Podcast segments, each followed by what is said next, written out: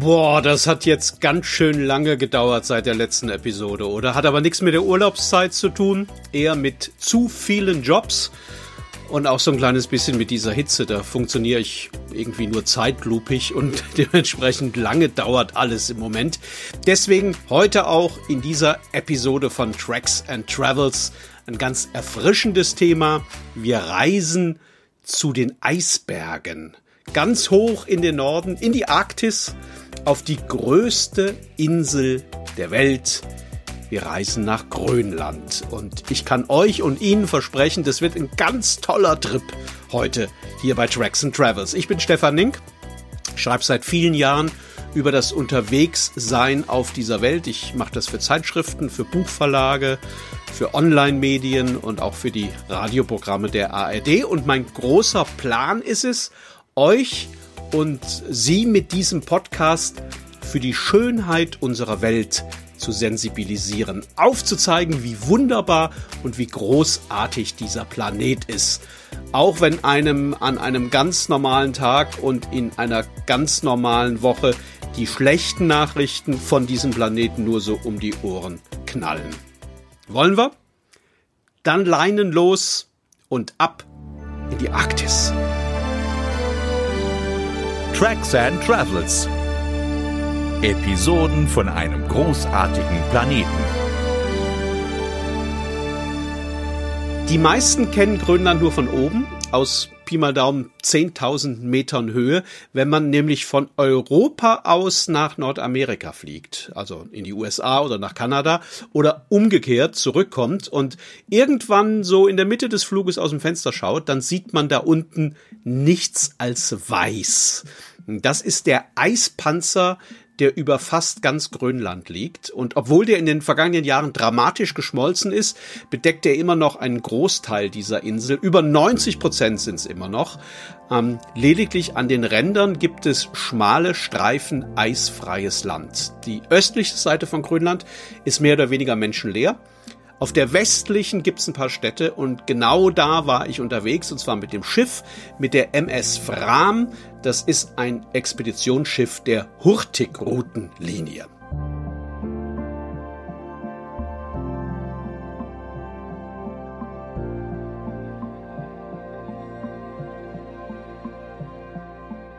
Und bevor wir da losdüsen, schnell noch ein paar Worte zu Grönland. Das gehört geografisch interessanterweise zu Nordamerika, politisch gesehen aber zu Europa, weil es ein autonomer Teil von Dänemark ist. Autonom ist aber was anderes als unabhängig, also das ist Grönland nicht, das ist kein souveräner Staat, wäre das aber gerne. Es gibt dort eine ziemlich starke Unabhängigkeitsbewegung, die hatte aber bislang noch keinen Erfolg. Grönland, das merkt man glaube ich schon, das bedeutet übersetzt Grünland. Den Namen haben im Mittelalter jene Leute in die Welt gesetzt, die wir Wikinger nennen. Und mit diesem Versprechen eines grünen Landes sollten damals Neusiedler nach Grönland gelockt werden. Natürlich war es auch im Mittelalter nicht grün in Grönland. Und das ist es auch heute nicht, auch wenn man immer wieder hört und liest, dass die Leute da mittlerweile Kartoffeln anbauen können und Karotten, das, das stimmt alles, aber trotzdem darf man sich diesen schmalen, eisfreien Landstreifen, der da bewohnbar ist, nicht irgendwie wie so einen blühenden Garten vorstellen. Also da ist immer noch viel Fels, wenig Grün und im Hintergrund immer dieser große weiße Eispanzer.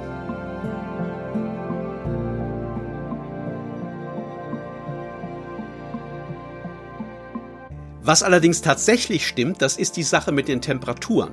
Ich war im Sommer da und ich hatte viel zu viel, viel zu dicke Klamotten eingepackt, von denen ich am Ende kaum was gebrauchen konnte. Das war tatsächlich frühlingshaft da. Und äh, weil den ganzen Tag die Sonne schien und das Eis und das Weiß das Licht reflektieren, braucht man bei einer Grönlandreise erstens eine gute Sonnenbrille, zweitens einen Hut und drittens ganz viel Sonnenschutz, also Sonnencreme oder Lotion.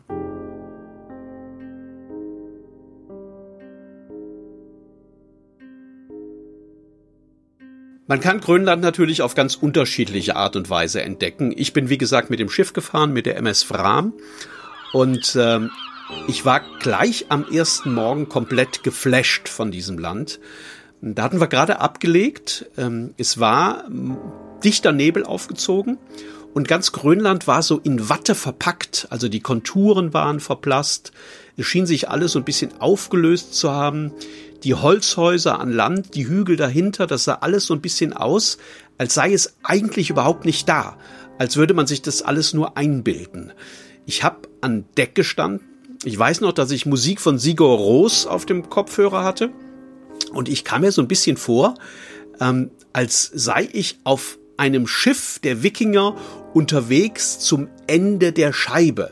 Daran haben die Wikinger ja geglaubt und ähm, ich konnte das in dem Moment ganz gut nachvollziehen. Ich hatte auch so das Gefühl, wir fahren da hinaus, irgendwann ist es dann zu Ende, ist die Kante und dann fallen wir runter und aus dieser Welt hinaus. Jetzt sind Sommer in Grönland, ich habe das eben schon angedeutet, normalerweise ja gleißend hell. Es wird nie dunkel oder auch nur dämmerig und die Sonne ähm, geht nicht unter.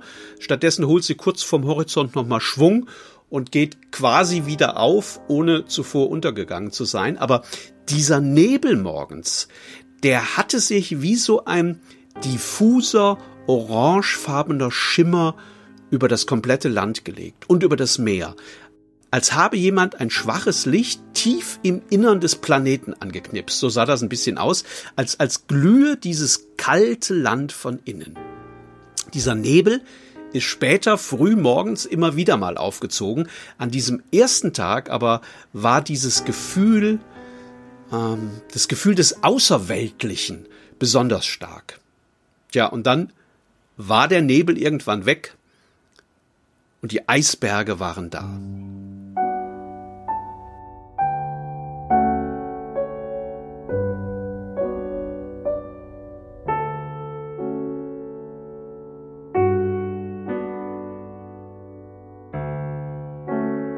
Ich muss ganz ehrlich sagen, dass es für mich auf der ganzen Welt kaum einen eindrucksvolleren Anblick gibt als den eines Eisbergs, der so ganz allmählich an einem vorbeitreibt.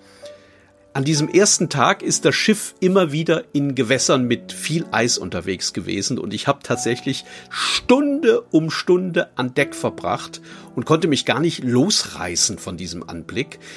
Ähm, das ist auch nicht so, dass man drei, vier, fünf Eisberge gesehen hat und dann irgendwann denkt, ach komm, lass stecken, das sieht eh einer aus wie der andere. Jeder Eisberg ist komplett anders. Und ich, ich habe da wirklich stundenlang gestanden und habe beobachtet, wie die so ganz allmählich an der MS Fram vorbeigetrieben sind. Je länger man zuschaut, ähm, desto mehr Formen glaubt man zu erkennen. Das ist ähnlich wie bei Wolken. Manche Eisberge erinnern dann so ein bisschen an diese Gebilde, die der Dali in seinen surrealistischen Gemälden äh, aufgezeichnet hat. Äh, manche Eisberge sehen aus wie Berge, also tatsächlich wie Berge mit Zacken und Schraten und Gipfeln und Schluchten. Andere so wie mittelalterliche Burgen oder wie Fußballstadien oder auch wie Flugzeugträger. Ähm, die beiden Worte habe ich jetzt ganz bewusst gewählt. Diese Eisberge sind nämlich regelmäßig viel, viel größer als einem äh, die Distanz das so zuerst vorgaukelt.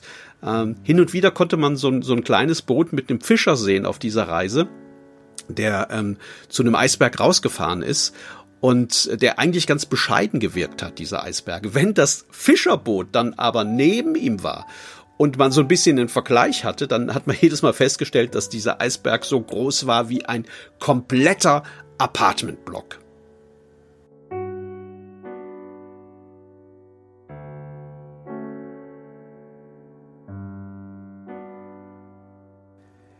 Wir waren in zwei größeren Orten äh, während der Reise, in Kangerlussuaq, das ist äh, da, wo der Flughafen ist. Und das ist sowas wie, naja, kann man schon sagen, die Drehscheibe für alle Touren im Westen Grönlands. Und dann waren wir noch in Ilulissat. Das ist gleichzeitig der meist fotografierteste Ort Grönlands. Wenn man Fotos von dort sieht, ähm, auf denen diese türkisfarbenen, feuerroten oder senffarbenen Häuser drauf sind, die so in unmöglichen Winkeln auf Felsen und Vorsprüngen hocken, als hätten sie vorher um den Platz mit der besten Aussicht gerangelt. Äh, wenn man das sieht, das sind Fotos aus Ilulissat. Ähm, Da wohnen so etwa viereinhalbtausend Leute. Ähm, hängt überall Wäsche auf den Leinen und gleich daneben Streifen getrockneten Robbenfleischs. Äh, es gibt so ein kleines Einkaufszentrum dort. Es gibt ein kleines Museum. Es gibt auch einen Fußballplatz. Und überall stehen Hundehütten im Ort. Also ähm, zu den 4500 Menschen kommen, ich glaube, so 3500 Schlittenhunde. Und sobald irgendwo einer von denen aus irgendeinem Grund zu bellen beginnt, also zum Beispiel, weil man als Tourist zu nah an ihm vorbeigeht, dann legen alle anderen Schlittenhunde nacheinander los und ähm, ich glaube, man kann sich vorstellen, dass es dann erst einmal vorbei ist mit der Stille Grönlands. Man kann überall herumlaufen. Hinter der Stadt ist viel, viel Platz äh, bevor man irgendwann dann an diesen Inland-Eispanzer kommen würde. Ich sage das deshalb, weil man auf der anderen Seite Grönlands, also wenn man an der Ostküste unterwegs ist, ähm, da geht das nicht so einfach. Äh, da gibt's nämlich Eisbären. Also da muss man schon ein bisschen aufpassen. Die gibt's im Westen Grönlands nicht. Also da kann man rumlaufen über, über Steine. Oft ist da auch so eine ganz dicke äh, Moosschicht über den Steinen drüber, dass man also quasi wie so auf so einem ja, Federbett läuft. Ähm, es gibt so ein paar Wege, aber ansonsten kann man auch quer in der Landschaft unterwegs sein. Und äh, wenn man aus diesem Ilulissat dann rausgeht, dann kommt man irgendwann so nach einer Stunde etwa an den Ort, der mich am meisten beeindruckt hat ähm, auf Grönland. Also das ist mein Lieblingsort gewesen. Das ist eine ganz einfache Bank am Eisfjord von Ilulissat. Ich muss noch mal schauen, auf irgendeiner Festplatte ist, glaube ich, auch noch ein Foto drauf.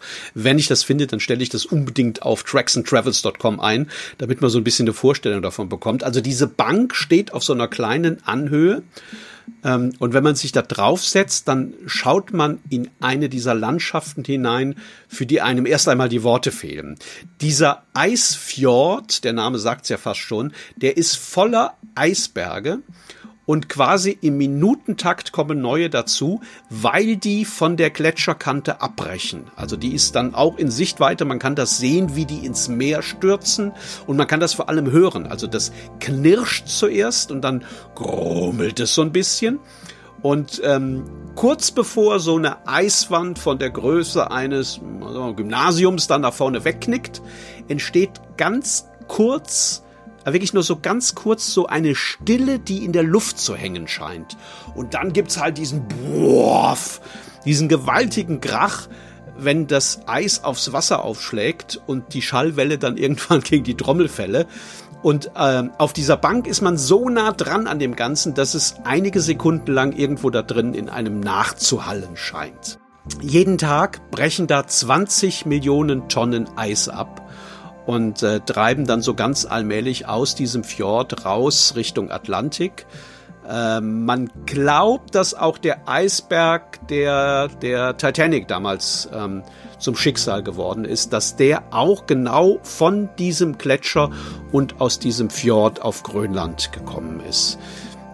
Damals, vor, vor ein bisschen mehr als 100 Jahren, ähm, da haben diese treibenden Eisriesen natürlich Angst und Schrecken symbolisiert. Also wenn man die als Kapitän auf sich zukommen hat, sehen, oh Gott. Also das war, weiß man ja, sehr, sehr gefährlich.